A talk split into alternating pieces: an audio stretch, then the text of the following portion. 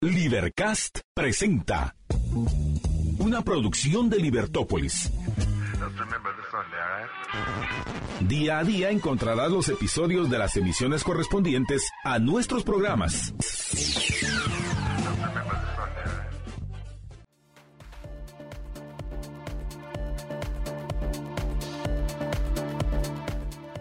Muy buenas tardes, estimados amigos. Bienvenidos a la emisión del mediodía de Libertópolis de este lunes 30 de enero del año 2023. Es para mí, Marta Yolanda Díaz Durán, un gran gusto acompañarlos junto con mi amigo Jorge Jacobs. George, buenas tardes. Buenas tardes, Marta Yolanda, y buenas tardes a todos nuestros radioescuchas y a los conciudadanos de Libertópolis a los conciudadanos de Libertópolis que les tenemos una actualización que les habíamos ofrecido desde el viernes pasado, pero don Tedros Ayanous eh, Quebreyesus,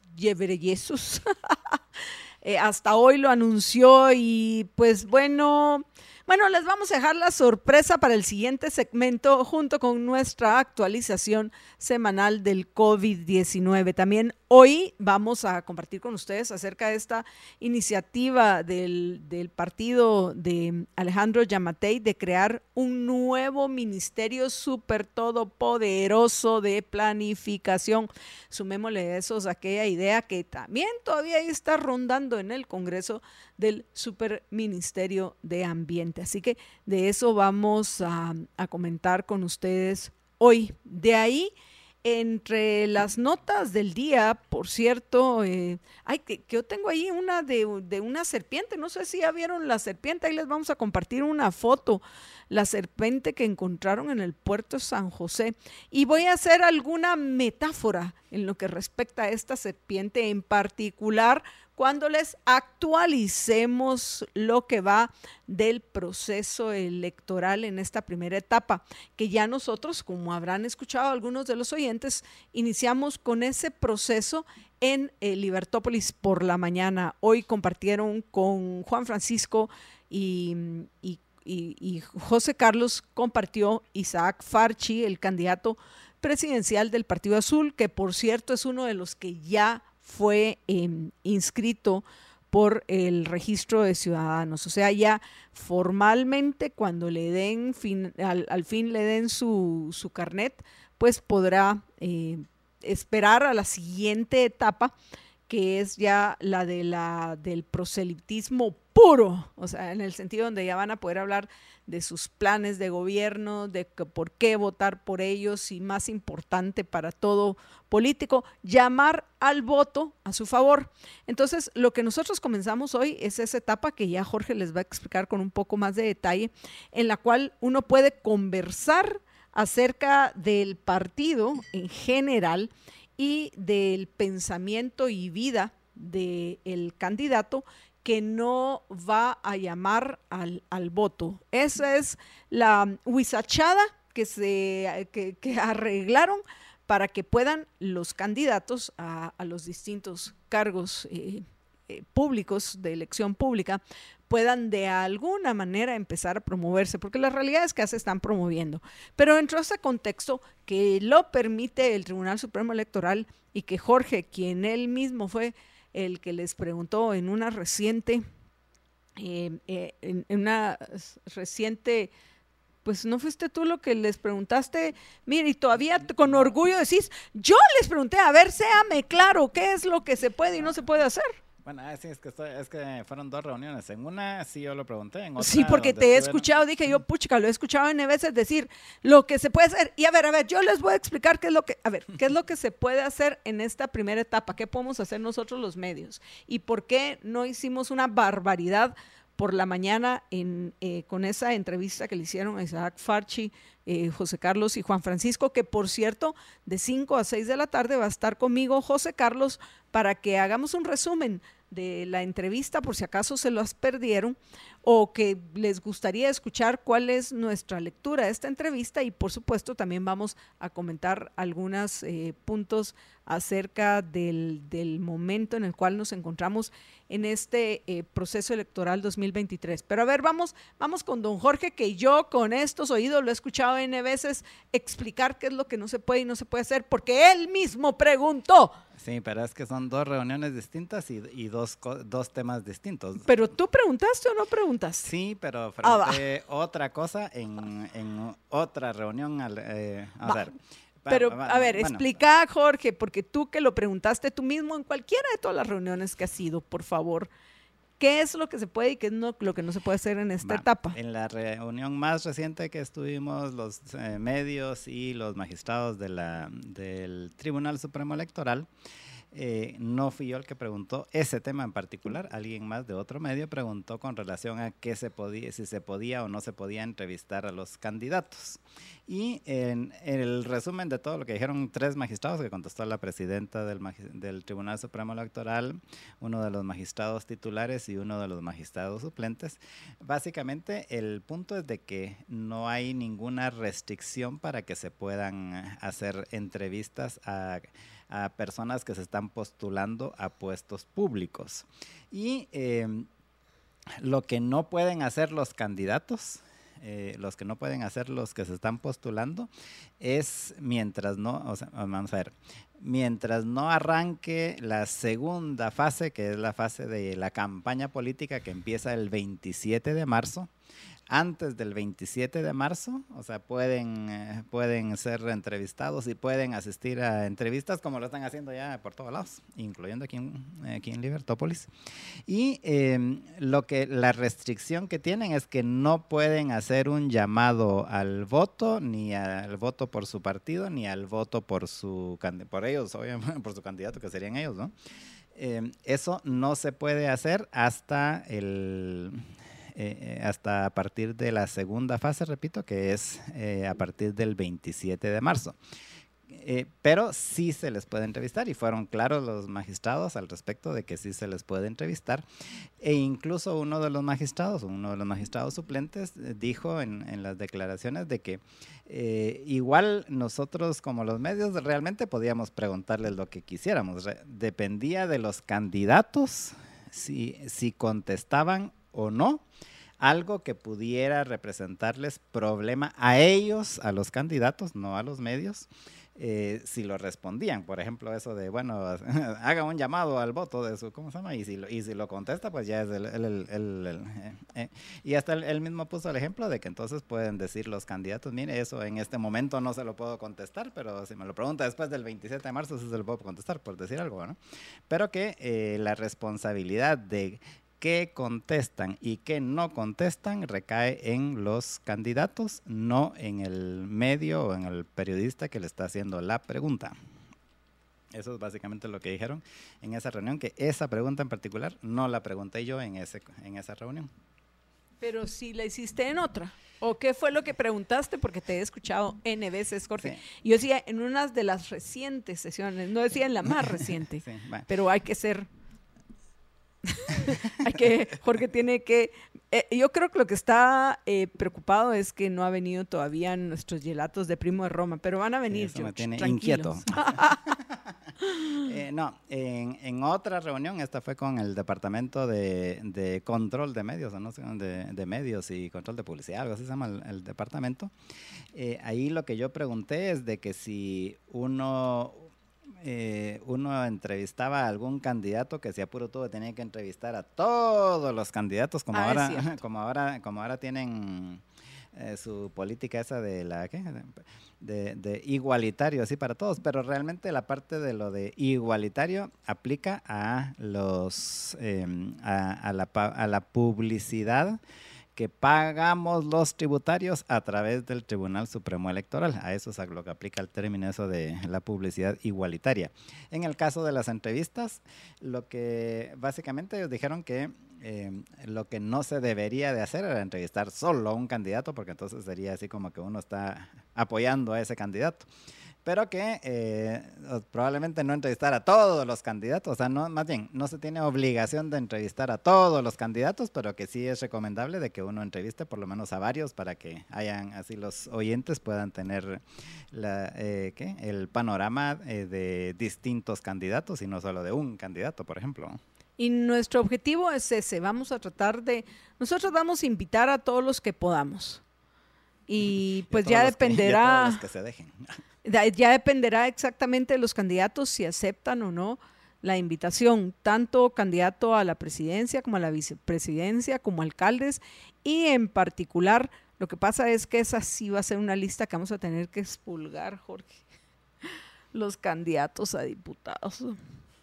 Pero bueno, parece que estamos en nuestro segmento inicial donde les anunciamos los temas que vamos a tratar en el día. Parece que ya estamos entrando en el tema de las actuaciones, actualizaciones electorales. Así que mejor regreso otra vez al punto. Vamos a tener nuestra actualización electoral, este, nuestro segmento donde les vamos a anunciar y vamos a comentar la decisión que tomó el, el, director ejecutivo, el presidente, no sé cómo le llamarán a, ahorita no recuerdo, a Gebreyesus. Es director ejecutivo, de, la ejecutivo de la OMS. Entonces sí estaba bien encaminada. Es que ahorita sí estoy molesta, otra vez con este corrupto del Tedros Adhanom Ghebreyesus y su gente. Pero les vamos a comentar con detalle, aunque ya ahorita la deben de sospechar algunos de los oyentes, la decisión que tomó, dice, por recomendación del Comité de Emergencia del COVID-19. Y de paso les vamos a compartir también en el siguiente segmento la actualización del COVID-19. Además, eh, tenemos este superministerio que es importantísimo, que es importantísimo que hablemos sobre este tema. Y hoy, en, nuestro lunes, en el cual tenemos el, el segmento de la Libercátedra, nos está acompañando, como saben los oyentes, el juez Ricardo Rojas. Y en esta ocasión nos toca el capítulo 4, la moneda como medio de intercambio en el concepto jurídico. En algún momento vamos, por supuesto, a compartir otras notas generales de, de lo que está sucediendo. Eh, les vamos a comentar, yo les quiero hasta compartir una foto, porque, pero ya quedamos que lo de la serpiente lo vamos a dejar para la actualización electoral. electoral en nuestra eh, Guatemala. Y este, el ¿qué más les puedo yo decir? En fin, por supuesto que vamos a tener nuestro, eh, nuestra nota tecnológica y un segmento de los oyentes. ¿Algo más, Jorge, que consideras importante que haya olvidado yo en este momento? Pues pienso que Va, con eso tenemos suficiente para las dos horas, pero eh, veremos qué sucede.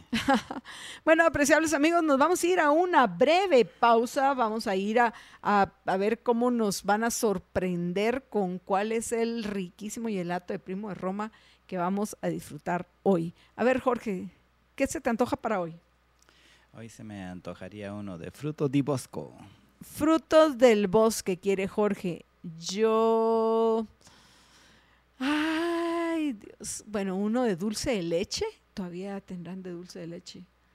Sí. Uno dulce, o sea, no es de temporada. Va, uno, un dulce de leche. No, dulce de leche es de los eh, fijos. A mí se me antoja hoy un dulce de leche. Pero bueno, vamos a ver, apreciables amigos, si a ustedes ¿Qué se les antoja? ¿Qué gelato de Primo de Roma quieren disfrutar hoy?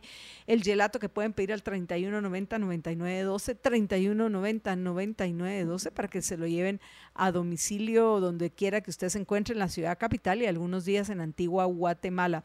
Y si quiere aprovechar este, este día con frío, bajó la temperatura, pero un día lindo, miren qué día tan hermoso celeste. Si lo quiere aprovechar, puede visitar a nuestros amigos en sus tiendas en Pradera Concepción, en Fontavela, en Picoteo, Miraflores y, y pues bueno, disfrutar de los gelatos de Primo de Roma. Vamos a una breve pausa y regresamos con ustedes en unos minutos. Quédense con nosotros. Estamos de regreso en la emisión del Mediodía de Libertópolis y les queremos agradecer a todos los Liber amigos que están compartiendo nuestro programa. Muchísimas gracias. Vamos a ver rápidamente, les vamos a agradecer a Ramón Parellada, Rodrigo Lacayo, a Gerardo Anleu, Eugenio Baquiax, Luis Alexander Díaz Panzay, Michelle Fernández y José Calderón oro para José, plata para Michelle y eh, bronce para Luis Alexander Díaz Pansay.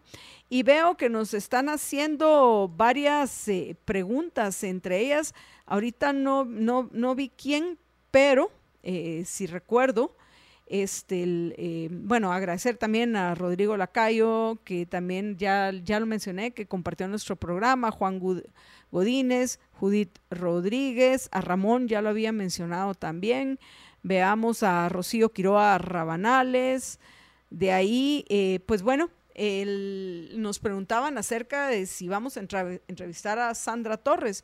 Pues bueno, si, Sandra Torres acepta la invitación, la vamos a entrevistar.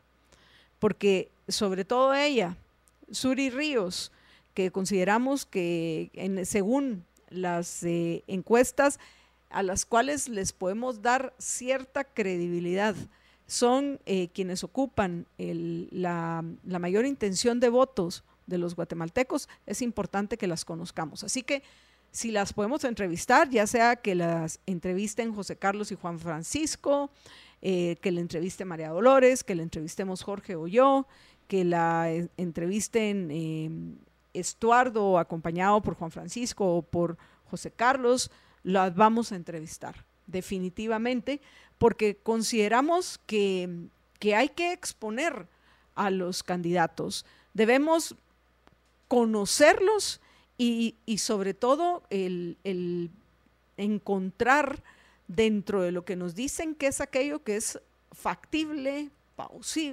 plausible y que no, buscar sus contradicciones, en fin, para que aquellos que están en un proceso de decidir si votan o no y si deciden votar, eh, no votar nulo, sino votar efectivamente con alguien, por lo menos tengan alguna idea de por quién están votando.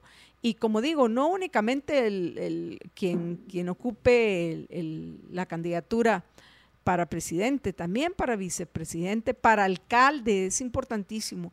En este caso, por supuesto, vamos a, enfocarnos en lo que es el alcalde de la capital, pero podríamos también entrevistar a alcaldes, aquellos que se propongan para los municipios aledaños a la capital, que forman esta conurbación. Pero sí venimos decididos en Libertópolis a poder aportar en la medida de lo posible la mayor y mejor información para nuestros, eh, nuestros oyentes que decían ir a votar. O sea, vamos a apoyar al votante. Con el votante, con el ciudadano guatemalteco, estamos en Libertópolis. Y ese va a ser nuestro objetivo. Así que pues ya dependerá de los candidatos que invitemos si aceptan o no venir. Probablemente habrá algunos que, que, no, no, tendremos que hacer elecciones y no necesariamente vamos a invitar a todos por, por falta de tiempo, porque a fin de cuentas, Jorge, habrá algunos con los cuales no deberá ser una, sino probablemente una, dos o tres eh, entrevistas para poder realmente profundizar y entender lo que sea que estén proponiendo. Pero sí, vamos a, llevarles lo máximo de información para que tome usted la que considera su mejor decisión, porque será usted quien decida. Nos decía Rodrigo que está, fue muy buena la entrevista de hoy por la mañana, muchísimas gracias Rodrigo, pues aprovecho de una vez también a invitarlos a las de nuevo, repetir la invitación de que nos acompañen a, a, mí y a José Carlos de 5 a 6 de la tarde, donde vamos a hacer un resumen, highlights y, y sobre todo qué fue lo que pasó, eh, faltó el preguntar, Jorge, y dónde podemos encontrar contradicciones del, candidato entrevistado. Así que, apreciables amigos, tienen que estar ustedes atentos a la programación de, Libertópolis porque venimos con muchísima información eh, para estas elecciones 2023. Que por cierto, si usted no puede escuchar algún programa, les vamos a facilitar encontrarlos en nuestra, eh, en nuestra en, nuestro canal en YouTube. A ver, los que puedan conectarse a YouTube, los invito a que lo hagan en este momento para que, les explique yo qué tienen que hacer para, para encontrar nuestros programas específicos sobre las, las elecciones. Estamos nosotros, como ustedes podrán ver, si entran a nuestra página de Libertópolis, van a encontrar eh, rótulos o temas. Jorge, veo que está haciendo lo mismo que, lo que yo les estoy recomendando a los oyentes que hagan. Entonces, ustedes van a Libertópolis y van a, dentro de la lista de reproducción, van a encontrar el, el, el hashtag Libervoto 2023, donde vamos a estar subiendo todos los programas. Ahí es donde vamos a centralizar todos los programas que tengan que ver con las elecciones. También pueden encontrar ahí, por supuesto, todas las libercátedras, los, eh, nuestros programas, en fin, todos aquellos, eh, nuestros programas el, eh, agrupados por temas para facilitar a los oyentes en YouTube, que si no lo pueden ver en directo, lo puedan ver en diferido y sobre todo compartirlos con otros para que podamos llegar a más y más de nuestros eh, compatriotas. Así que em, muchas gracias a Hugo Alfredo Ordóñez Chocano, precisamente en YouTube, que dice, más tarde veo el video por YouTube de la entrevista por hoy en la mañana y en la tarde veo en directo el programa con José Carlos y Marta Yolanda. Degusten su helado. Saludos a los amigos del canal. Muchas gracias a Hugo Alfredo Ordóñez Chocano que nos acompaña en YouTube y aprovecho también a agradecerle a, a Linda Nicole que ya nos acompaña y, que está intrigada, dice, por su factura del gas. Más adelante voy a eh, leer con detalle durante la pausa el mensaje, Linda. Tulio Gilberto Sierra del Valle, buenas tardes, bienvenido, bienvenido también a Juan Lave, que también nos acompaña vía eh, YouTube. Entonces, eh, bueno, en este comentario creo que lo deberíamos de tomar como parte de, la actualización que luego vamos a continuar del tema de las elecciones. Pero ahorita vamos con, Jorge para que ya nos, eh, nos comente con detalle, eh, con, un con cierto detalle, la actualización del COVID-19. Y voy a adelantarles a los oyentes la resolución de, Tedros. a ah, eh, Gebrayesus, que se recuerdan que nosotros estábamos muy entusiasmados el día viernes porque había una posibilidad de que finalmente se, acabara con, esta decisión política más que de salud definitivamente de, mantener la, la emergencia a nivel mundial por el tema del COVID-19. Pues bueno, según esto, la, Organización Mundial de la Salud consideró hoy que el COVID-19 se mantiene como una emergencia sanitaria de alcance internacional, porque sigue siendo, abro una enfermedad infecciosa peligrosa que puede causar daños considerables a la salud de las personas y a los sistemas de sanidad de los países. BIES. Y los que no saben qué significa BIES, perdón, bullshit mentira. O sea, ellos, Jorge, lo que están haciendo ya a estas alturas del partido es atrasar por lo menos tres meses más. Me imagino que los del comité de emergencia quieren asegurarse sus ingresos que deben de tener por formar parte del comité de emergencias. El eh, Tedros Adhanos Ghebreyesus lo que quiere es que no lo vayan a investigar por corrupto. Y pues básicamente tendremos que esperar otros tres meses, a menos que pase algo insólito, pero tendremos que esperar otros tres meses a la próxima eh, reunión del comité de emergencia. En el, precisamente el Tedros Adhanom Ghebreyesus eh, director general de la OMS, dice que por recomendación del Comité de Emergencia y su organización, también se reconoce que la pandemia ha entrado en una fase de transición. Vean, es que qué politiqueros estos. Lo que puede dar paso a que el nivel de alarma toque a su fin en los próximos meses. Es lo que os digo, se están recetando tres meses más de buena vida a costa de los tributarios del mundo. Los expertos del Comité de Emergencia han señalado en su recomendación a Tedros que ahora hay que reflexionar en cómo pasar de una fase de emergencia a una fase de normalidad. Por favor, señores, volteen a ver.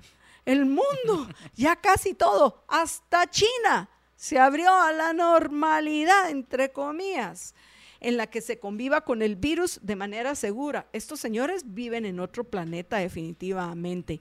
A pesar de que oficialmente... la burocracia que además vive a expensas de todos los demás por no utilizar la metáfora del, del, alcalde que mencioné en mi artículo del viernes pasado. Pero bueno, en fin, a pesar de que oficialmente el COVID-19 no ha perdido su estatus de amenaza grave a la salud pública internacional, dice esta nota desde el 31 de enero de 2020, fecha de la declaración por parte de la OMS, o sea, mañana se cumplen tres años, Jorge. Era el momento ideal para decir, basta, bueno, mucha, ya, todo normalizado. El mundo ha dejado atrás la mayor parte de las medidas restrictivas asociadas al control de la pandemia. Así es. ¿Cuál periodo de transición? ¿Cuál periodo de transición? Pero, en fin, según los de la OMS, Jorge, sostienen que para levantar la declaración de emergencia se necesita, hablo comillas, acciones de salud pública de largo plazo. Ajá. Bajo el entendimiento de que es poco imaginable que el virus pueda ser eliminado de los reservorios humanos y de animales que ha encontrado. Por supuesto que no. O sea, desde el 2020, desde 2020 científicos serios fueron claros que llegó el virus a quedarse. Pero los que sí no se quieren ir son estos vividores. Así que, pues bueno, para, mm, según estos señores, vivir el periodo de transición será de ellos, mientras encuentran alguna otra forma, Jorge, de tener sus ingresos. esa transición se deben de referir, pues vamos a seguir en esta emergencia que ya nadie respeta, ni siquiera en los aeropuertos, Jorge. Hay lugares donde ya las agencias les pasan los papeles de que, mire, vengo vacunado y bla, bla, bla. Dicen, no, esto ya no se necesita. Y ya ni siquiera te... Eso me lo contaban este fin de semana, personas que recién viajaron ya, ya ni en cuenta de si está vacunado, si trae PCR, si trae... Ya no. Aleatoriamente dicen que a veces hay alguno que lo friegan, así que hay que llegar con cara muy sonriente al counter si se va a ir de viaje y decir, hola. Pero, en fin, ¿qué se le va a hacer, Jorge? Así es, así que bajo protesta sigo con el... No, no, Jorge, tampoco bajo protesta, porque yo creo que es nuestra responsabilidad. Y a pesar... Bajo protesta con la OMS, digo. Eh, eso me parece. Lo que sí podemos hacer es que hay, nosotros queremos también los días lunes tener una, un segmento donde compartimos con ustedes eh, gráficas e información que tienen que ver con algo que sí nos está afectando a todos que es el tema económico, la inflación, las tasas de interés, no solo de Guatemala, sino el resto del mundo, y mm, la curva eh, de, intereses de los bonos invertidas y otras cosas, e irlo explicando a los oyentes, porque esto sí es una emergencia que, que muchos ahorita, en mi opinión, están falseando la realidad y dicen, no, ah, esto ya está saliendo, a pesar de la enorme deuda de, de, que ya los gringos, además de eso, ya toparon el techo de deuda que ellos tienen permitido, lo que significa que en algún momento, para suerte de los estadounidenses, su gobierno ya no va a tener con qué operar y va a tener que parar. digo, para buena suerte de los estadounidenses. Pero soñá, porque no llegará ese día. Bueno, vamos a ver qué pasa, Jorge. Mira, si ya Trump anda, hoy lanzó eso, lo debe tener muy contento nuestro amigo Rodrigo Lacayo. Ya lanzó su candidatura en dos eh, estados y ya está generando comentarios hasta en redes sociales. Pues bueno, yo eh, pienso que podemos ver a muertos acarrear basura en Guatemala y en el resto del mundo. Así que vamos a ver qué pasa. Pero lo que a lo mejor vamos a hacer es intercalar nuestras, eh, nuestras actualizaciones para que dejemos la actualización del COVID-19 para cada 15 días a partir de, del mes entrante, o sea, el próximo, ya hoy es el último lunes de enero. Se fue enero, se fue, adiós, adiós, adiós. Pero, en fin, Jorge, vamos con, con la actualización del COVID-19. Bueno, la primera gráfica es la de los casos activos y como pueden ver, pues la famosa quinta ola pues pasó sin mayor sin mayores aspavientos y ya está en eh, está nuevamente en niveles bastante bajos. De hecho, los casos activos estimados actualmente son hasta el hasta anoche son de 3479 casos que, eh, repito, pues es muy por debajo del, del, promedio que se tuvo durante la época así fuerte de la, de la pandemia. O sea, pasó esta ola de contagios y eh, pues ya regresamos a, a los niveles eh, que se han tenido en las últimas épocas entre las olas, si pueden ver, eh, en esa misma gráfica, entre las olas, en las, entre la cuarta y la tercera, y la tercera y la segunda, eh, la cantidad de, casos activos bajó considerablemente y así es más o menos en, en, la línea en la que va ahorita o actualmente. En la siguiente, que es la de los casos confirmados por fecha de emisión de resultados, también se puede ver cómo eh, la, la tendencia sigue a la baja y pues esta junto con la otra pues confirman que ya se salió de, esas, de esa quinta ola. E igual eh, en la gráfica de los casos tamizados en, eh, en donde se puede ver el porcentaje de, em, de positividad y que este ha bajado considerablemente a lo largo de, del mes de, enero. Actualmente la tasa de positividad ayer estaba en 4.67%, que ya es bastante bajo, que eso es básicamente de cada 100, eh, em, de cada 100 personas que, que se hacen la prueba, 5, bueno, 4.6 sería, pero aproximándolo, 5 eh, eh, salen positivas y los otros 95 salen negativos. O sea, básicamente la gente tendrá influenza, tendrá catarro, tendrá cualquier otra cosa, menos COVID-19. De todos estos que se van a, hacer la prueba, que probablemente tienen algún síntoma de problemas respiratorios, pero no es COVID-19. Y em, esas eh, son las eh, el porcentaje de positividad. La siguiente gráfica, que es la de los fallecimientos, también pueden ver de que em, los se incrementó un poquito. Hubo un, algunos, eh, algunos muertes durante esta quinta ola, pero fue bastante poco y ya va también con una tendencia a, a la baja.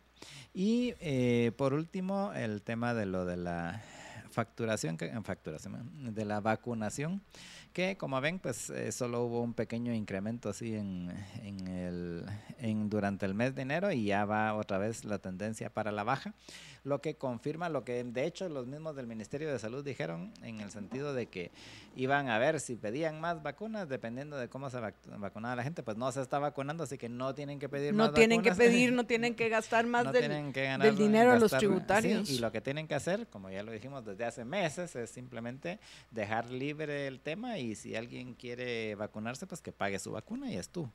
Y asunto resuelto. No obligarnos a los a, los guatemaltecos a estar eh, pagando esas vacunas que al final ni siquiera las van a utilizar. Eh, y pues básicamente esa es la información del segmento semanal, bueno ahora quincenal del COVID, según Marta Yolanda. Sí, esperemos, Jorge. Pero bueno, ¿y por qué lo seguimos haciendo? Precisamente porque la única forma que podemos de, tenemos los seres humanos para combatir a las mentiras es con la verdad. Como dice aquel refrán, la mentira brilla hasta que la verdad aparece. Entonces, por eso consideramos que es importante estar informados, aunque sea tedioso, tedioso como Tedros. Pero bueno, apreciables amigos, lo que sí tenemos que hacer, y lo tenemos que hacer siempre, porque sí es una realidad que existen virus que ponen en riesgo nuestra vida, lo que sí tenemos que hacer es cuidar nuestro sistema inmunológico. Yo, como saben los oyentes, yo y mi familia lo cuidamos haciendo ya como tomando como hábito de vida todos los días una onza del blend de ELA que tiene equinacia, vitamina C, zinc, eh, jugo de vera, ginseng siberiano, diente de león, en fin, muchos ingredientes que le hacen único para que usted se cuide, para que usted se valore, para que usted muestre que se quiere, para que usted invierta en usted mismo, para que usted invierta en su salud. Yo, como saben los oyentes, no me vacuné porque consideré que no lo necesitaba. Y hasta la fecha, pues voy invicta. A mí no me ha dado COVID-19. Probablemente hay otros que van a, a, estar en un contexto similar como el mío y otros no. Y quiero advertir que yo no soy antivacunas, por supuesto que no soy antivacunas, aunque consideré que no necesitaba yo eh, vacunarme y mucho menos dentro de las condiciones de emergencia y sobre todo urgencia con la que pretendían que, que nos vacunaran. Entonces, yo no me vacuné, no me he enfermado, pero eso sí, soy responsable con el cuidado de mi sistema inmunológico. Repito, tomo todos los días como hábito de vida una onza del blend de ELA y por supuesto una onza del aloe vera gel de ELA para cuidar mi sistema digestivo porque quiero tener una buena vida, quiero que mi vida sea una vida de bienestar para poder disfrutar de, de, esto que es mío, solo mío, único e irrepetible, como es lo de cada uno, nuestra vida. Así que yo las cuido, repito, con el combo de ELA, el blend para mi sistema inmunológico, el gel para mi sistema digestivo y compro el combo para cuidar mi bolsillo y ahorrarme algunos quetzales sin dejar de invertir en lo más importante, que es mi vida. Así que amigos, los que como yo, eh, pues eh, saben lo importante que es cuidar su salud y que quieren una vida llena de bienestar, escriban al WhatsApp 49 50 34 14. 49 50 34 14. Y aquellos que compran el blend de ELA en GNC, GNC o GNC, recuerden pedirlo como tal, el blend de ELA. Vamos a una breve pausa y cuando regresemos, pues vamos a continuar, creo Jorge, continuamos con nuestra actualización de las elecciones y luego vamos a ir al tema de este super ministerio que no hemos podido tocar nosotros a profundidad en Libertópolis al mediodía, pero lo vamos a hacer hoy. Así que continúen con nosotros. Ya regresamos. Estamos de regreso en la emisión del mediodía de Libertópolis y en este segmento vamos a compartir con ustedes nuestra actualización. Ay, qué alegre ver también en YouTube a Rocío Quiroa y a Judith Rodríguez que nos están acompañando. En, esta, eh, en este segmento vamos a actualizar eh, lo que va del proceso de elecciones en nuestra Guatemala. Y quiero comenzar con una nota curiosa. Sí, sí, con una nota curiosa. ¿Y a qué me refiero yo? Una nota que aparentemente pues no tiene ninguna relación con, con la, sobre todo una imagen, no tiene una mayor relación con las elecciones. Pero a ver, a ver, vamos a, explicar por qué queremos abordar el, el tema de esta serpiente, así es, esta serpiente que no sorprendió, asustó a quienes estaban de visita en el puerto de San José. Vamos a ver, les comparto la nota de Soy 502, dice el reptil sorprendió, por favor, no, los asustó. A varios bañistas que disfrutaban de un fin de semana en las costas del Pacífico guatemalteco, los bañistas que se encontraban en el puerto San José del domingo se vieron sorprendidos por una serpiente marina que se arrastraba por la arena.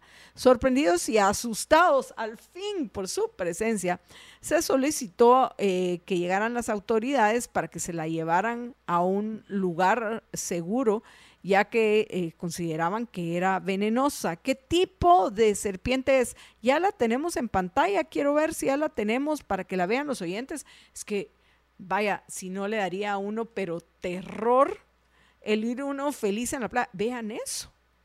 Y es grande, Jorge. Qué, qué, qué terrible. Pero bueno, en fin, traeré eso otra vez al tema. Se trata de una Hidropis platurus, más conocida como serpiente marina amarilla, una especie con veneno muy tóxico como la mayoría de las culebras de mar. Es que generalmente cuando hablamos del mar hablamos que si de tiburones, que mantarrayas, que delfines, que ballenas, pero en el mar también hay serpientes, como esta, solo que estas pasan la mayoría de ellas desapercibidas hasta que te pican. Eso sí, me imagino yo que es delicado. Pero imagínense esta, su veneno es muy tóxico porque contiene neurotoxinas e ixotoxinas, lo que provoca la muerte del tejido nervioso si no se recibe el antídoto a tiempo.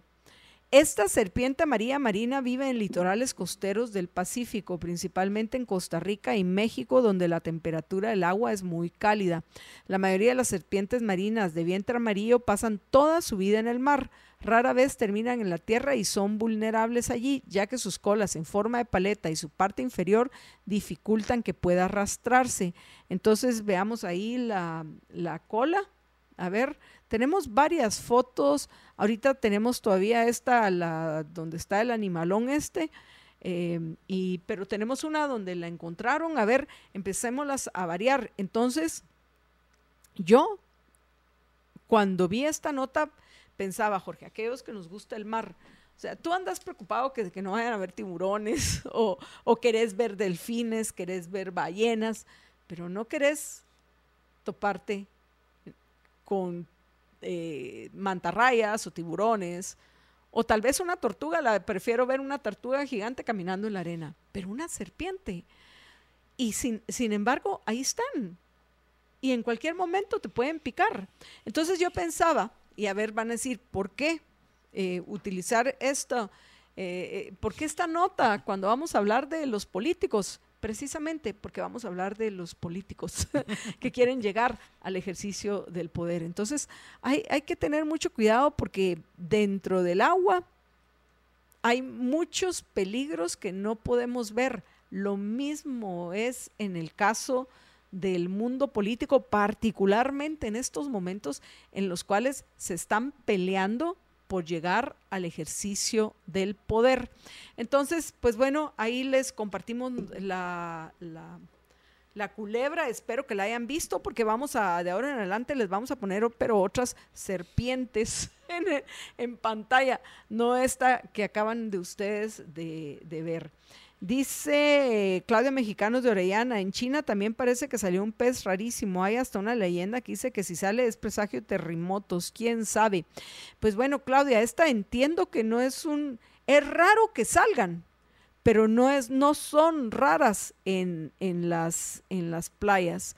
Esta es, eh, eh, eh, es común que, que existan en el litoral pacífico donde las aguas son cálidas y por eso mencionaba la nota que les compartí México y, Colombia. Aquí en este caso, pues bueno, es fue aquí en Guatemala, donde en meses recientes, en, en, las últimas semanas, se han visto que salen ballenas, hasta una ballena enorme salió esa, así no sé, no les compartimos la imagen a, a los oyentes. Eh, yo he visto delfines en, donde me gusta refugiarme el último, la última semana del año para descansar y cargar baterías. En fin, el punto, apreciables amigos, eh, regresando otra vez al tema, es que tenemos que tener mucho cuidado. Por eso es importante que conozcamos a los candidatos, quiénes son, y nosotros mismos seamos capaces de encontrar esas contradicciones, porque nosotros los vamos a entrevistar, nosotros los vamos a traer a los programas de Libertópolis, nosotros les vamos a hacer preguntas que tenemos nosotros. Por supuesto que me parece también interesante que, le, que los oyentes compartan con nosotros y lo pueden hacer mandándonos mensajes al 45 85 42 80, repito, 45 85 42 80, que es nuestro WhatsApp y también tenemos Telegram con el mismo número 45 85 42 80, 45 85 42 80, sobre qué temas ustedes consideran que es importante que se cuestione a los candidatos. Así que son bienvenidas las sugerencias, repito, de parte de, nuestros oyentes. ¿Qué dudas tienen? ¿Qué, les, ¿Qué quieren que se les pregunte a los candidatos? Vamos a juntar nosotros las preguntas y las preguntas que se pueden hacer en esta etapa del proceso se las vamos a hacer y las que no les hagamos, repito, por la etapa del proceso en la que nos encontramos, lo haremos a partir del 27 de marzo. Pero ¿quiénes son los que ya están inscritos? Y hay varios que, a nosotros nos han sorprendido que hayan sido inscritos, principalmente en el caso de Suri Ríos y Héctor Cifuentes, por la supuesta prohibición constitucional que pesa sobre la cabeza de Suri Ríos. Pero a ver, les voy a contar, además de, que ya fue inscrito el binomio Valor Unionista de Suri Ríos y Héctor Cifuentes, también ya fueron inscritos el Partido Azul de Isaac Farchi y Mauricio Saldaña. Fue precisamente Isaac Farchi a quien entrevistaron Juan Francisco y José Carlos por la mañana. También ya fue inscrito el binomio Cabal de, integrado por Edmond Mulet y Max Santa Cruz el humanista de Rudio Lexán, con Rudio Lexán Mérida y Rubén Darío Rosales, el Partido de Integración Nacional PIN, Luis Lam y Otto Marroquín, el Partido Podemos de Roberto Arzú y David Pineda, partido, y literalmente el partido Roberto Arzú, él, como candidato presidencial. El Partido Republicano de eh, cuyos candidatos son Rafael Espada y Arturo Herrador, el partido Todos, eh, cuyos candidatos son Ricardo Sagastume y, Sagastume y Guillermo González, la Unidad Nacional de la Esperanza UNE con Sandra Torres y Romeo Guerra. Aquí también nos llamó la atención porque se supone que Romeo Guerra, siendo o, habiendo sido recientemente pastor evangélico, pues tenía una prohibición, pero ya los inscribieron también. Ya mencionamos a Suri Ríos y Héctor Cifuentes por valor unionista y del partido Vamos, Manuel Conde y Luis Suárez. Los que no fueron eh, inscritos, y, por cierto, ya tenemos nuevos, eh, también ya este fin de semana se llevaron a cabo varias, eh, varias, ¿cómo se llama? asambleas, de las cuales entre esta, pues podemos comentarles que la coalición URNG UINAC proclamó a Amilcar Pop y Mónica Enríquez como su binomio presidencial. Y es interesante, vamos, yo pienso que vamos a compartirles la foto porque ahí está, teníamos eh, ya rato, pero rato, Jorge, de, de no tener noticias de Rigoberta Menchú. Está ahí, todavía está vivita y coleando, la Rigo. acompañando a, a WINAC, URNG y sus candidatos a la presidencia y a la vicepresidencia. Bueno, eso es en lo que respecta a los que ya fueron inscritos.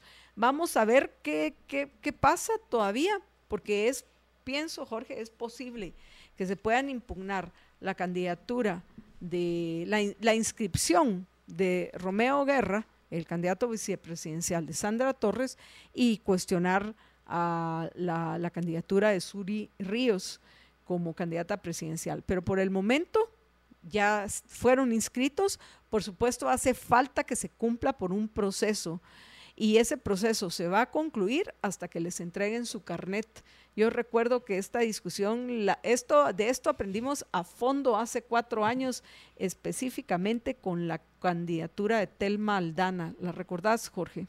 Sí, y en este caso, em, una vez son eh, inscritos o son notificados de su inscripción, hay eh, tres días hábiles para que eh, si alguien no está de acuerdo pueda presentar alguna impugnación.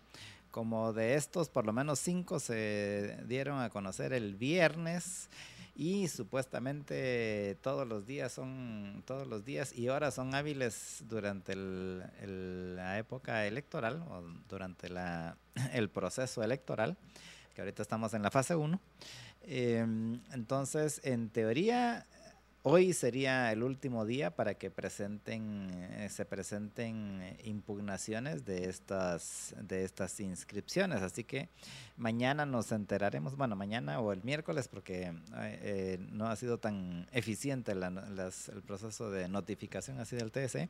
Pero mañana o el miércoles nos enteraremos si alguno de estos, de los primeros que se conocieron, repito que fueron de los primeros cinco que se conocieron el viernes, hubo alguna alguna impugnación o no. Lo último que yo supe es que no habían habido todavía ninguna impugnación, pero eh, pues hasta que no se cierre el, hasta que no se cierre el plazo, pues eh, se sabrá al respecto.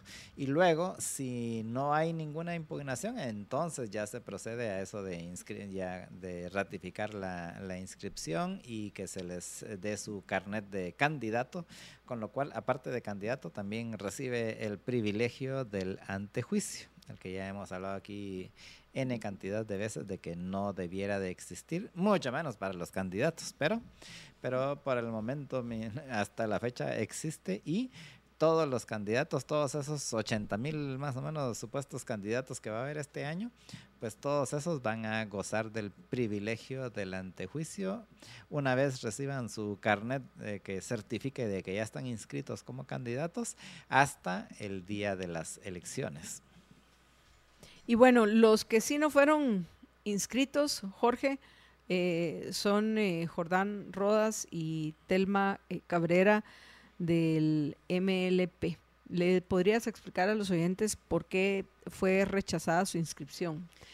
Y luego les vamos a compartir un video, porque tenemos un video de lo que está sucediendo, entiendo, por lo menos hace unos minutos estaba sucediendo frente al Tribunal Supremo Electoral. Ahorita vamos eh, con ese punto, pero primero eh, Jorge les va a compartir por qué es que rechazaron la, la, inscripción de Telma Cabrera y Jordán Rodas. Bueno, en este caso específico tiene que ver con la falta de finiquito o la supuesta falta de finiquito de, el, de Jordán Rodas. Y el argumento de, de, Jordán Rodas es de que él sí presentó un finiquito y eh, de hecho ha circulado en, en, las redes el, copia del finiquito. Eh, y esta es con fecha de diciembre, no me recuerdo exactamente qué día de diciembre, pero con fecha de diciembre del año, del año pasado, que le, la Contraloría General de Cuentas le extendió su finiquito. Em, el, lo que hay que, una cosa que hay que entender con el finiquito es que el, eh, ese es el finiquito, realmente es el nombre cotidiano o usual que se le da. Pero el nombre, el nombre oficial, que es un nombre así más largo, que ahorita no recuerdo exactamente cuál es el nombre, pero es algo así como la certificación temporal de inexistencia de, juicios y, y, denuncias, es... Eh, lo que eh, básicamente lo que certifica es que al momento de que se emite no tiene ninguna eh, la persona no tiene ninguna investigación ni denuncia. Ahora bien, eso, eh, y lo dice claramente de que es temporal. ¿Y por qué? Pues básicamente porque los que han sido funcionarios públicos y especialmente quienes han manejado eh, o administrado fondos o, firmado uso de fondos, tienen responsabilidad penal durante por un plazo de 20 años después de que dejaron el puesto. Entonces, una persona que fue funcionario público, que tenía a su cargo parte del presupuesto y que le hace que autorizaba autorizaba fondos, autorizaba compras, por ejemplo, eh, es eh, responsable de esas eh, acciones durante 20 años. O sea, si alguien dejó el cargo en el 2022, por ejemplo, eh, todavía se le podría presentar una denuncia en el, en el año 2041, solo para ponerlos en, para ponerlos en perspectiva, o alternativamente, ahorita se podría presentar todavía denuncias de actos que se hayan cometido eh, de, o de acciones que hayan cometido funcionarios en el año 2003, eh, de, febrero en adelante, para hacer así, para póngale del 2004 para acá.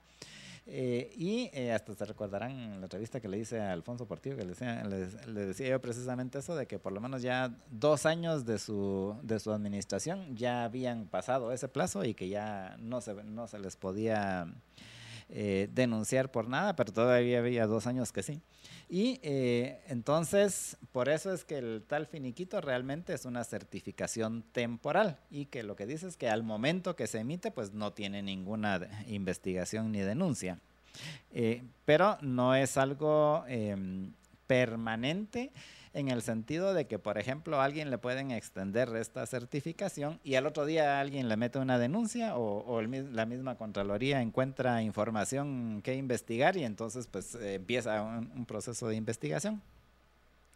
Entonces, en teoría, entiendo lo que hace el Tribunal Supremo Electoral es ir a revisar en el, en el sitio de la Contraloría General de Cuentas si eh, al momento de inscribirse tiene, eh, sigue teniendo, eh, o sea, sigue estando sin ninguna denuncia, em, sigue estando sin ninguna denuncia o investigación. Y en este caso, del, en el caso específico de Jordán Rodas, del momento en que se, él pidió su finiquito, al momento en que se inscribió, han habido, entiendo, dos denuncias eh, penales en su contra. Una que la hizo la Fundación contra el Terrorismo y otra que la hizo el, em, e, el actual procurador de los derechos humanos. Eh, en el caso del, de Entiendo que ambos están relacionados con, el tema de la, de, la, de su solicitud de, de, indemnización por los cuatro años que elaboró arduamente en el tribunal, en la Procuraduría de los Derechos Humanos, eh, aunque entiendo que el, el, el fondo de las ambas denuncias sí es distinto, uno, uno, porque uno es en cuanto a la forma como hizo la solicitud y el otro es en cuanto al fondo de que si le aplica o no le aplica una indemnización. Estas ambas, las dos denuncias fueron presentadas después de que él eh, obtuvo este, este finiquito y antes de que fuera, de que fuera inscrito. Entonces, eh, por eso es que hay confusión al respecto y por eso es que obviamente pues ellos van a impugnar, entiendo que ellos van a impugnar el MLP, el partido MLP va a impugnar esa Van a presentar un recurso de nulidad. Sí, y eh, pues entonces veremos qué sucede y muy probablemente pues este caso irá a llegar, qué sé yo, al, al Tribunal Supremo Electoral, luego a la Corte y luego hasta la CC si en caso de que, de que siguiera en negativo. Y eh, eso es en este caso particular, que es en el único que, repito, hasta el momento pues ha sido denegado y fue por esa razón específica de las denuncias en contra de, Jordán Rodas. Y eh, entonces se puede... Que por cierto, estamos eh, compartiendo imágenes para quienes nos están acompañando en redes, imágenes de lo que está sucediendo en la manifestación y y queremos comentar algunas de esas imágenes y también unas recientes declaraciones de Telma Cabrera que vienen a, repetir lo que ya ha dicho en muchas otras ocasiones. Terrible. Pero bueno, Jorge. Entonces, básicamente, eso es, eh, pues ahora pues se va a tener que hacer todo el proceso ese de dilucidar si podía o no podía inscribírsele eh, a, a Jordán Rodas. Eh, y eh, también, eh, pues lo que dicen algunos es, bueno, pero entonces, o todos hijos o todos entrenados, pues esperemos que en efecto el Tribunal Supremo Electoral haga esa revisión para todos los candidatos, no solo para Jordán Rodas, ¿no? O sea, esa revisión de, de si al momento de inscribirse continúa estando sin ninguna denuncia o sí eh, en el lapso, desde el lapso que, que obtuvo la, el, finiquito hasta cuando fue inscrito, eh, no ha tenido ninguna investigación o denuncia adicional. Y bueno, como les comentaban, van a presentar un recurso de, de nulidad.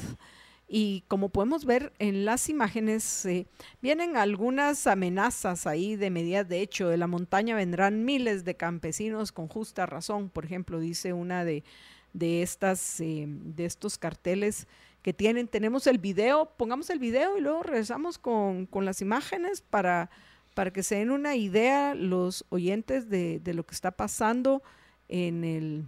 Ahí vamos a, vamos a poner el, el, fondo para que escuchen lo que está pasando. Por favor, ponenos el fondo para que también nosotros lo escuchemos. A ver.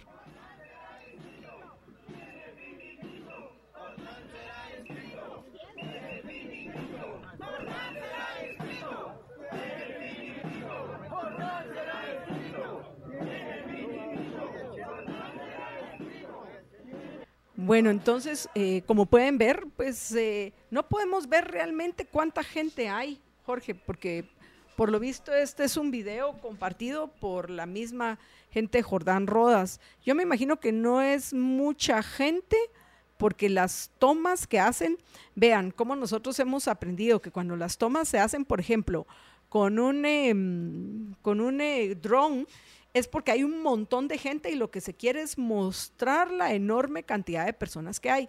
Cuando las tomas son así cercanas para ver de abajo a la multitud es porque es realmente poca la gente que hay.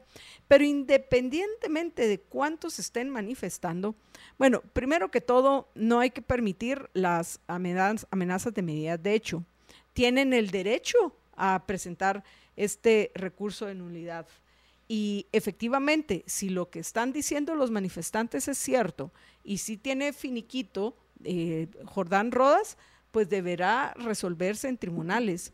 Un problema que tiene ahorita es la denuncia que puso el actual procurador de los derechos humanos en contra de Jordán Rodas, pero que se tiene que resolver en los tribunales correspondientes pues se resolverá en los tribunales correspondientes. Y lo que yo quería mencionar y, que pongan atención a esto, una, una reciente entrevista de eso, por eso yo les digo, yo, yo sí quisiera entrevistar a Telma Cabrera, porque qué fácil es decir que nos diga cuál es la base del derecho a la energía eléctrica. Porque ellos están anunciando, vamos a nacionalizar los eh, servicios de la energía eléctrica, como están acostumbrados a un robo ilegal por el cual lamentablemente no han sido perseguidos, porque como ha dicho alguien, si a alguna se le debería cuestionar es a Telma Cabrera por formar parte de una banda de ladrones de energía eléctrica, como son los de los señores de Codeca. Pero bueno, regresando otra vez al punto, tiene el descaro de decir, pues sí, si yo quedo presidenta, voy a robarlo de una vez todo lo que han invertido, porque eso es lo que están diciendo. No existe el derecho a la energía eléctrica, eso es una mentira. El poder dar el servicio de energía eléctrica implica un gasto multimillonario. O sea, no es, eh, la energía eléctrica no es como, como el aire y el oxígeno, que, que salís y respirás. Y nadie por el momento, a menos que tú querrás, porque ya hay quienes te venden un oxígeno más puro, pero tú vas y lo pagas aún por ese oxígeno, pero para respirar, pues no salís. No hay nadie en particular que te esté produciendo el, el oxígeno más que la tierra con el cual tú te mantienes vivo. Pero la energía eléctrica, que venga con esa ridiculez y ese descaro de que decir que tienen el derecho, nadie tiene el derecho a la energía eléctrica. Es como cualquier otro servicio, otro bien, que quien lo quiere gozar lo tiene que pagar. Pero eso es lo que esta señora está diciendo. Y es lo, lamentable, Jorge, es que ¿Te recordás esta encuesta que vimos que nos parece que tenía un buen sustento objetivo de información, según la cual el, el más del 95% de los guatemaltecos, si les preguntabas en ese eje estatista de derechas, centros e izquierdas. ¿Dónde estaban? La mayoría se identificaban como de derecha. Pero a la hora que les preguntabas temas como el de la nacionalización de la energía eléctrica, resulta que la mayoría de todos esos, entre comillas, derechistas, estaban a favor de este robo que está proponiendo alguien como Telma Cabrera. Pero por eso les digo, a mí me gustaría entrevistarla. Imagínense qué rico. A ver, dígame a cuenta de qué. ¿Con qué está usted basando que tiene el derecho a la energía eléctrica? Por favor. Entonces, ¿qué? Yo tengo el derecho a, ir a su casa y llevarme lo que usted tenga en su casa. Ah, ¿Cuál es el, el, colmo de pensar que se tiene el derecho al robo de lo que es de otros? No. Quien quiere celeste, quien le cueste. Si yo quiero energía eléctrica, tengo que pagarla. Si yo quiero tener internet, tengo que pagarlo. Si yo quiero una computadora, la tengo que comprar. Si yo quiero comer, tengo que trabajar para pagar mi comida, la tengo que comprar. Pero no debo pretender robar a otros para tener todo aquello que yo quiero tener. George. Así es, y que es parte de lo que ha sido la, campaña que ellos han mantenido. Eh, y de hecho, como en buena parte se ha financiado, se ha financiado tanto Codeca como, como el MLP, que es precisamente uno de los temas que, que, se ha argumentado de por qué esa parte no se ha fiscalizado, que también se debería de fiscalizar, ya que están con eso de que hay que fiscalizar hasta el último centavo, pues eh, habría que ver de dónde, de dónde sale todo ese dinero. Pero en general, pues ellos no tienen mayores eh, empachos en por supuesto que ellos no dicen que, que, que, se, están robando la energía, simplemente de que están dándole, devolviéndole a la gente su derecho, ¿no? Pero, pero lo que están haciendo es robándolo. Aunque ellos quieran ponerlo eufemísticamente de cualquier otra forma, eh, al final es un robo. ¿Y por qué? Porque nadie está obligado a invertir, a gastar dinero, y como dijo Marta Yolanda, a gastar millones, a invertir millones de, quetzales y de dólares en, eh, en producir energía eléctrica.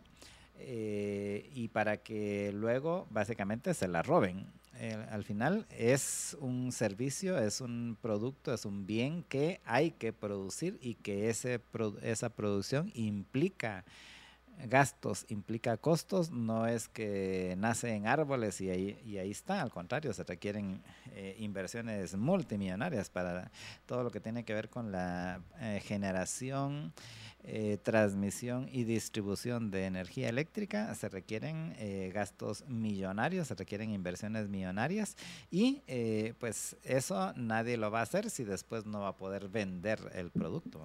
Y bueno, vamos ya terminando, apreciables amigos, y solo si, si efectivamente Jordán Rodas nos guste o no sus propuestas que hay que pelearlas y hay que mostrar, como nosotros estamos diciendo ahorita, que son absurdas, pero si tiene finiquito, lo tienen que inscribir, pienso yo. Ahorita la discusión es, ¿tiene o no tiene ese finiquito que por ley se tiene que presentar?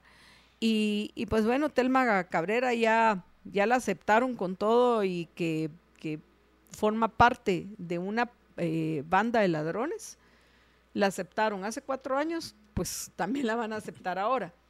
Así que eh, es, eh, es interesante ver la, realmente considero, Jorge, que, que sí existe una arbitrariedad y una obvia discrecionalidad a la hora de, de inscribir a los, a los candidatos. Pero de nuevo, si efectivamente Jordán Rodas no tiene finiquito, que lo muestre. Es tan fácil de probarlo si tiene o no tiene finiquito, lo único que tiene que hacer es mostrarlo. Pues es que él mostró el de que tiene de diciembre. Pero ese es el punto que ahí es donde está la ambigüedad de... del tal finiquito. sí. Pero bueno, antes de irnos a la pausa, hay, eh, eh, y, esto es otra cosa que no entiendo, tenemos un partido republicano de Rafael Espada y Arturo Herrador, no se vayan a confundir. Y aparte hay otro partido que se llama Unión Republicana. Pobre la República, hecha pedazos, ni entienden qué es esto.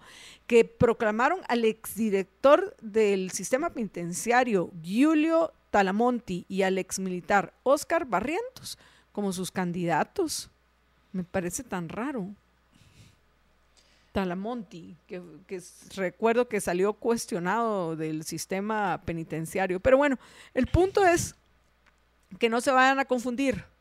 Hay dos que están, dos partidos que están utilizando el término república, que no necesariamente significa que entiendan que es una república, la Unión Republicana y el Partido Republicano.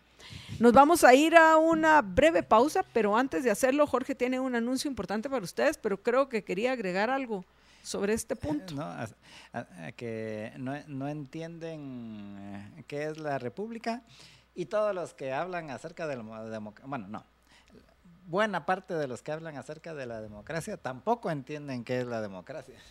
No, no, solo la república, no entienden tampoco la democracia. Pero bueno, George, para eso nos escuchan porque nosotros los vamos a acompañar para aclararse las ideas, como en su momento nosotros también nos las hemos aclarado y hay otras que seguimos aclarándonos.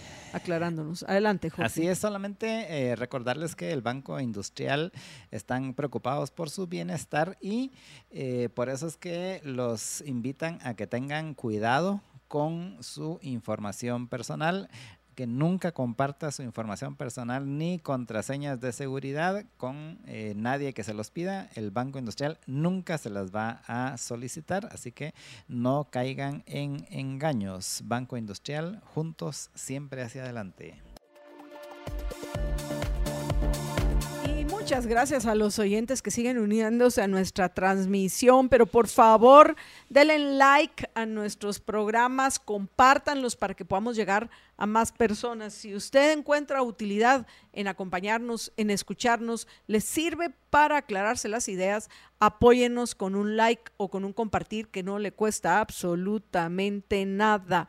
Eh, y bueno, el, en este segmento lo que queremos hablar es de toda la controversia que se ha generalizado, generado desde la semana pasada en lo que respecta a un super ministerio de planificación. A ver, los voy a poner en contexto porque esto sin duda va a ser una de las notas que va a continuar durante esta semana.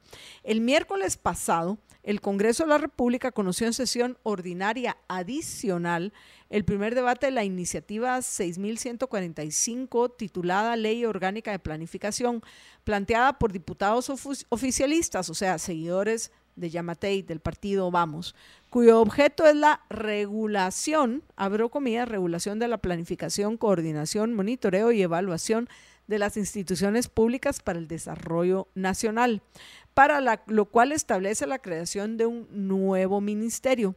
Durante el debate, el diputado Álvaro Arzú Escobar, que por cierto, un hermano de él y hermano de Roberto Arzú, que como saben son hermanos de papá, estos personajes, eh, Sebastián Arzú, va a ser el candidato de Podemos a la alcaldía. Pero es, eh, en todo caso, sobrino de él, porque es hijo de Roberto Arzú. Ah, sobrino, sobrino. Ah, qué bueno.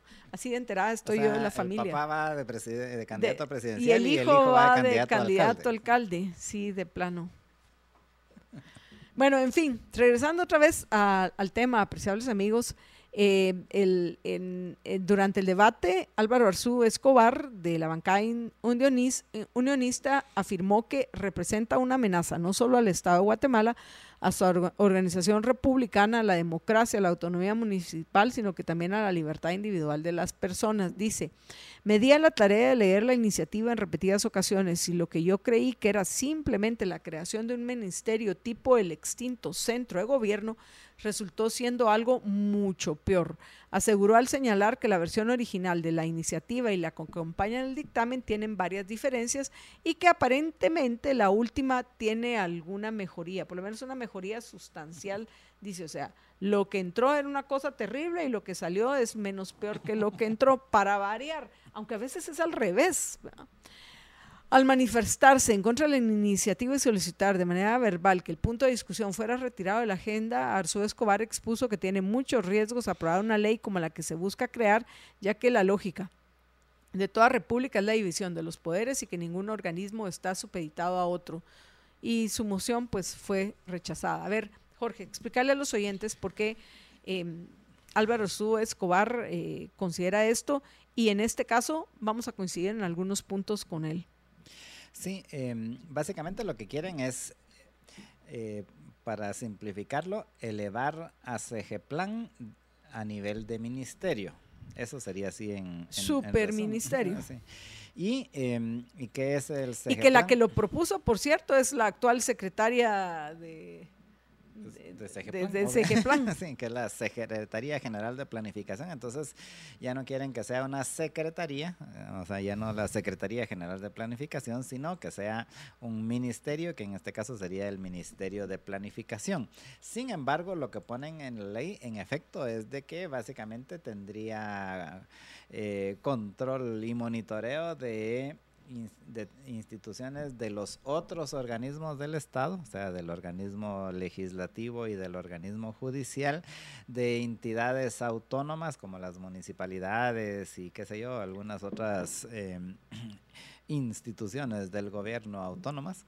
Y adicionalmente y hasta de, y hasta se mencionan en la ley de instituciones privadas como universidades y centros de investigación y cosas así todo bajo la sombría de que es para, para que haya una mejor planificación. Y eh, al final pues realmente es un eh, es un ejemplo más de cómo los, eh, los funcionarios, los políticos y los burócratas que todo lo ven bajo la perspectiva de qué es lo que tiene que hacer el gobierno para que todo salga bien y que adicionalmente ellos son los que hacen mejor las cosas, o sea, ellos el gobierno se refiere, y, eh, y que por eso es necesario que estén bajo el control de, bajo el control y la supervisión y la planificación del gobierno. Eh, al, al, final eh, es una visión, eso es un resultado de una visión estatista en donde es la, a través de la acción del gobierno y de sus burócratas y de los funcionarios que se logra el desarrollo, cuando a lo largo de la historia ha estado comprobado que es al revés completamente. Eh, es precisamente a través de la acción de los individuos sin necesidad de estar planificados, organizados y dirigidos por una autoridad central que se ha logrado el desarrollo y de hecho generalmente ha sido al revés. Mientras más control, más planificación, más eh, dirección centralmente planificada se tiene, peor han sido los resultados y eh, pues hay que, solo hay que ver un, conocer un poco de historia o si no la conoce pues ir a revisar un poco de la historia especialmente de todo lo que se de mucho de lo que se dio durante el siglo XX para entender de que es eh, una tontería el querer eh, planificarlo todo desde el gobierno y eh, al final la planificación centralizada es antieconómica, antirepublicana, antiliberal y es simplemente un intento de los políticos de tener el control absoluto cuando en, por lo menos en nuestro caso particular, eh, lo que buscamos es precisamente cómo hacer para difuminar el poder, cómo se hace para limitar el poder para que una sola persona, una sola institución, un solo grupo de personas no tengan tanto poder que puedan decidir por los demás, sino que el poder esté lo más limitado y lo más diseminado posible para que no haya forma de, de precisamente llegar a una sociedad autoritaria. Pero estos temas eh, podrán parecer, no, es que esto es solo para hacer más eficiente el gobierno, pero al final realmente lo que llevan por detrás es eh, esa centralización y ese control omnímodo del gobierno, que repito, nunca ha terminado bien. Quiero, antes de irnos a la pausa, agradecer a los oyentes que ya nos están mandando sus preguntas. Muchísimas gracias. Nos están mandando las preguntas que quieren que les hagamos a, los eh, candidatos cuando los entrevistemos. Nos mandan esta, por ejemplo, o, eh, que dice, hola, buen día. ¿Cuál es su ideología política, su forma de gobierno? Y que por favor las preguntas las contesten al aire pues sí, esperemos que las contesten al aire, ¿no? Este, el, no sé si la de la forma de gobierno la podrán responder, porque no sé si eso encaja dentro de lo prohibido, pero ya quedaría en la, en, la, ¿cómo se llama? En este momento. Yo pensaría que esa está prohibida, pero son de las preguntas que vamos a poder ir eh, juntando para hacerle a, nuestros oyentes. Así que ya saben, si ustedes quieren temas que, que se traten, eh, con en las entrevistas con los eh, candidatos nos pueden escribir al WhatsApp 4585 4280 4585 4280. Nos vamos a ir a, una pausa, pero antes de eso Jorge tiene un anuncio importante para ustedes. Adelante, George. Así es, solamente recordarle que usted ahorita está pensando hacer modificaciones, remodelaciones, construir, ya sea casa, edificio, apartamento, oficinas, pues qué mejor que utilizar los productos de Samboro. Ellos tienen pisos, azulejos y fachaletas 100 ciento hechos en Guatemala que son higiénicos, de fácil mantenimiento, altamente resistentes y de larga durabilidad, adicionalmente con una gran variedad de diseños apropiado para el estilo que usted quiera imprimirle a sus distintos ambientes. Así que si quiere más información, pues yo le invito a que vaya al sitio samboro.com, ahí encuentra los catálogos de los productos, pero mejor aún yo le invito a que vaya a uno de los showrooms de Samboro para que usted pueda ver eh, en vivo y en directo eh, todos los distintos productos y cómo se verían las distintas combinaciones en lo que usted quiera, eh, quiera remodelar. Así que haga eso y samborícelo todo con Samboro.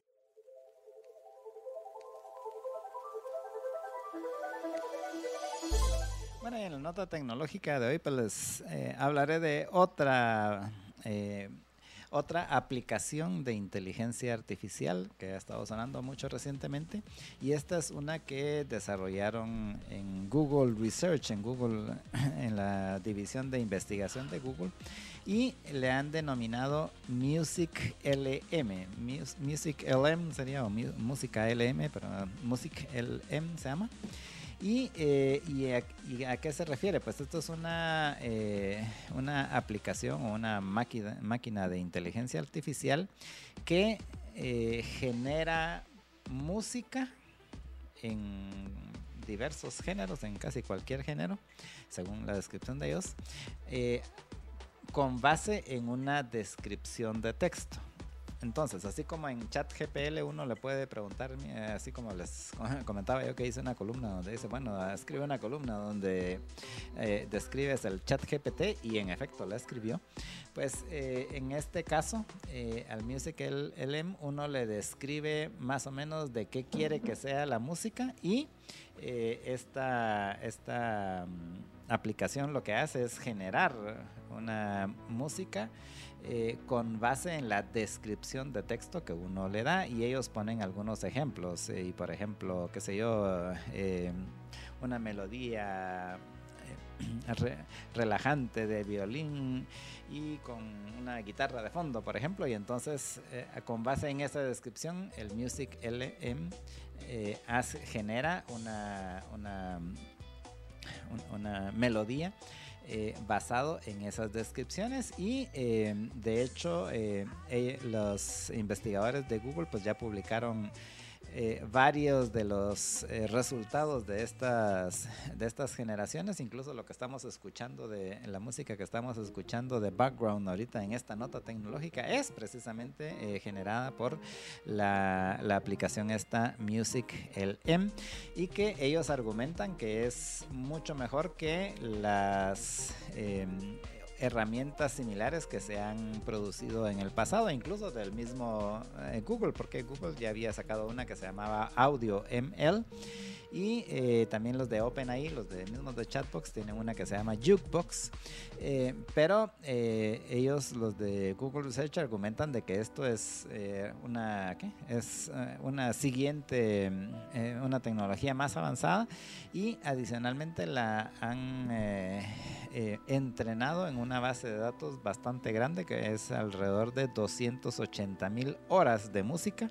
Es lo que con lo que alimentaron esta base de datos y con base en esas 280 mil horas de música, el Music LM eh, va generando los sonidos. Todavía argumentan de que no es así, no está al nivel de los seres humanos, pero ya hace composiciones suficientemente buenas como para que se puedan utilizar para, para muchas aplicaciones. Sin embargo, todavía no lo han liberado públicamente. Es decir, ahorita lo que se tiene es eh, los ejemplos estos que ellos han generado y la descripción. publicaron un paper donde explican qué es lo que hace y cómo lo hace pero eh, no, lo han liberado al público, así como está el chat GPTL, el, chat GPL, eh, básicamente porque eh, por el, problema de siempre. ¿De quién son los derechos de, de MusicLM, de Google? De, y están ahorita precisamente en esa, tratando de dilucidar eh, de quién serían los derechos y cómo se podría manejar los derechos de la música generada por una aplicación de inteligencia artificial. Y entonces, mientras no resuelvan eso, que no sé si qué cuánto tiempo les va a llevar resolverlo, pues no van a, ponerlo de manera que uno lo pueda utilizar o pueda experimentar eh, con él, como por ejemplo si ya se puede hacer con el chat GPT. Así que entonces esta es la aplicación de generación de contenido de música eh, de inteligencia artificial con base en una explicación de texto eh, denominada Music LM de Google Research y eh, pues la música que hemos estado escuchando en esta nota es precisamente generada por Music LM y esta es la nota tecnológica que llega a ustedes gracias al patrocinio de Tigo.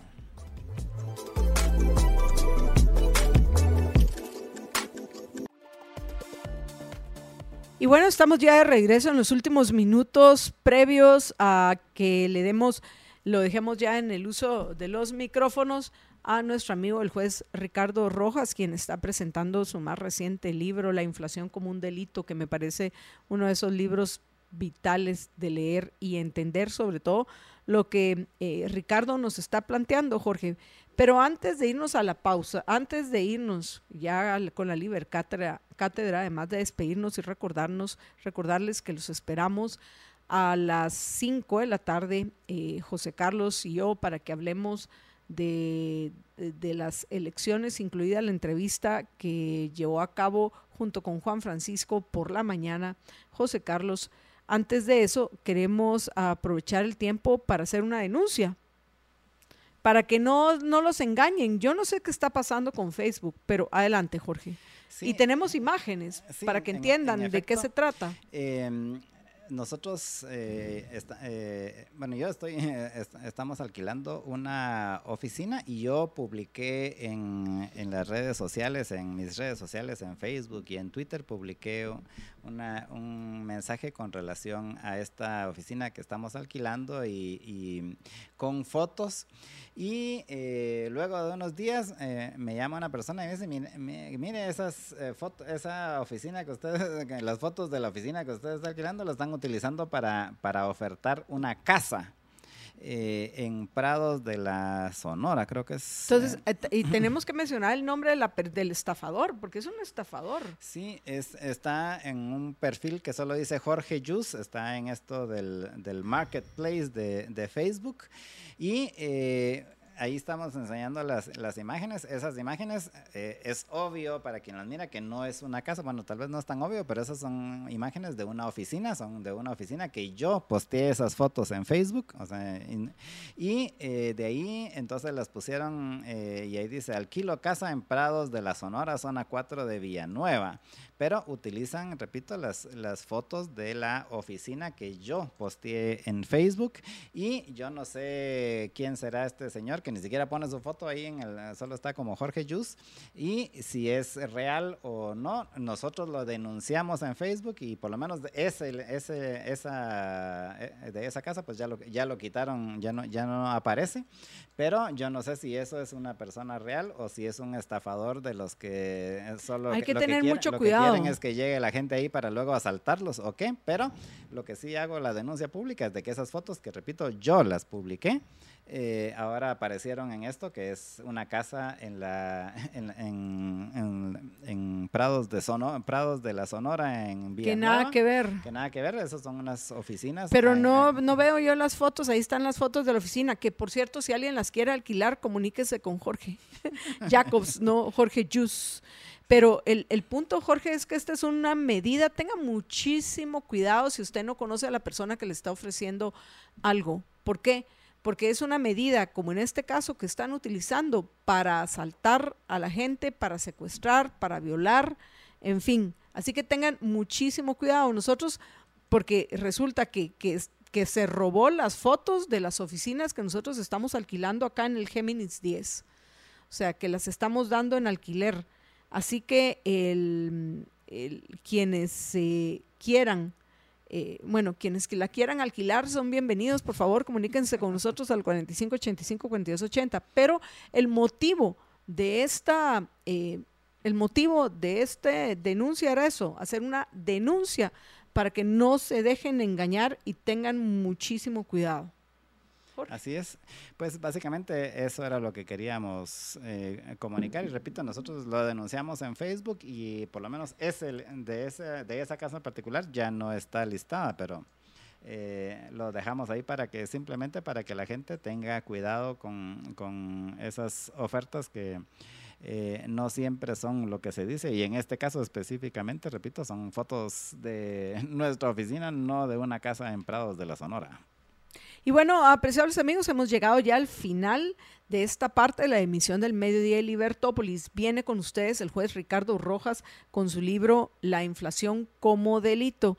Yo estoy de regreso, recuerden, a las 5 de la tarde, los espero junto con José Carlos Ortega para hablar del, del contexto de las elecciones y comentar acerca de la entrevista que, que le eh, hicieron por la mañana eh, Juan Francisco y José Carlos al candidato del Partido Azul, Isaac, candidato a presidente del Partido Azul, Isaac Farchi. Cuídense muchísimo, recuerden que una sola vida tienen, así que sean felices, muy, pero muy felices.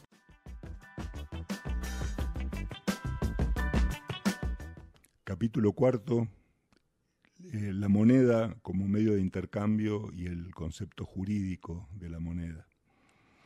Eh, vimos cómo nace y evoluciona la moneda y luego vimos cómo el Estado se va metiendo poco a poco a, en el manejo de la moneda hasta llegar a situaciones como las actuales en el mundo donde prácticamente todos los países tienen un monopolio estatal de el manejo de la moneda eh, y, y, creo que es interesante aprovechar unos minutitos para eh, distinguir el concepto económico del concepto jurídico de moneda.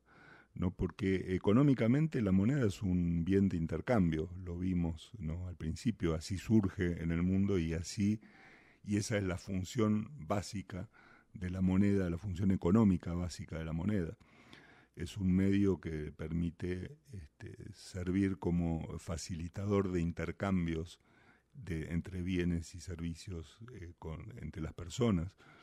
Y esa ha sido su función económica. Sin embargo, a partir de la aparición de este monopolio estatal, legal, del manejo de la moneda, la moneda comenzó a tener una función o, una explicación eh, jurídica más que económica. Y esa explicación jurídica eh, pasa por considerar a la moneda como un mecanismo para cancelar obligaciones. ¿no? Desde el punto de vista jurídico se va a hablar siempre de la moneda como el medio de cancelación de obligaciones. Y esto eh, uno puede utilizar moneda, obviamente la moneda se usa para cancelar obligaciones con un efecto jurídico, y esto puede pasar de dos maneras, fundamentalmente.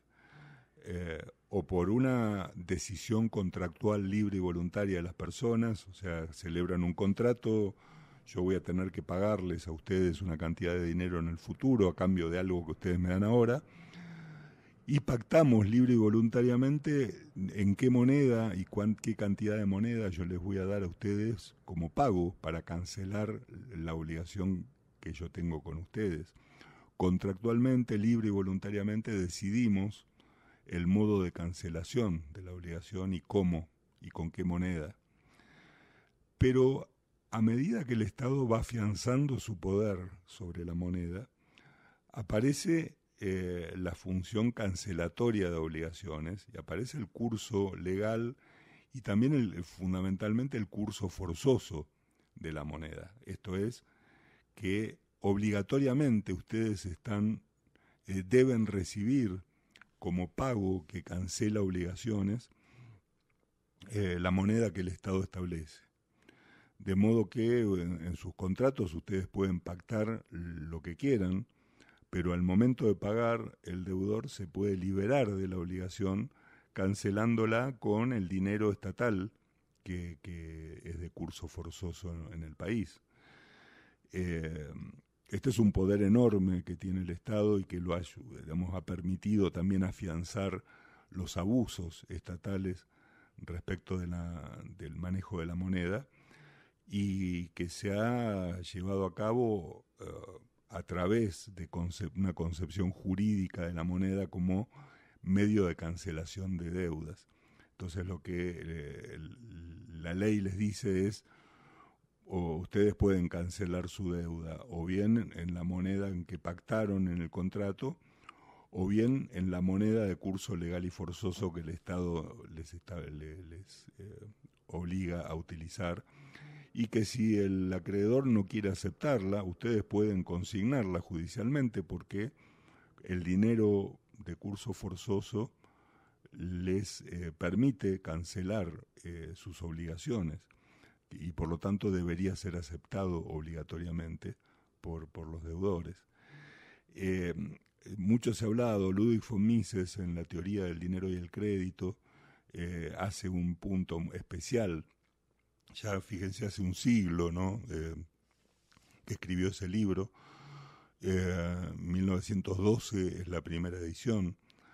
Eh, y sin embargo ya en aquella época mostraba cómo esta mutación del concepto económico de dinero como medio de intercambio a el concepto jurídico de dinero como forma de cancelar obligaciones eh, produjo unos efectos terribles porque afianzó el poder estatal para, eh, eh, digamos, meterse en el manejo monetario, porque obviamente cuando ya la propia ley es la que los obliga a aceptar la moneda estatal como forma de cancelar obligaciones, es muy poco lo que pueden hacer para evitar esto, porque la persona con la que ustedes contraten podrá exigirles, miren, eh, podrán, firmar el contrato que quieran para ser pagado en, oro o en lo que fuere, pero llegado el momento, eh, el, deudor podrá cancelar su deuda con la moneda estatal.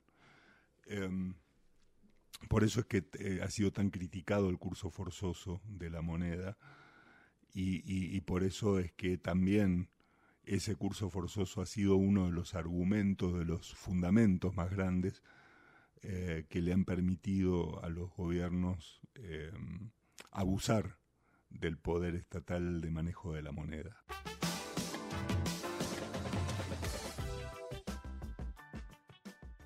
Libercast presentó una producción de Libertópolis. Recuerda suscribirte y dejarnos cinco estrellas para que continuemos trabajando en producir más podcasts de tu interés. Libertópolis.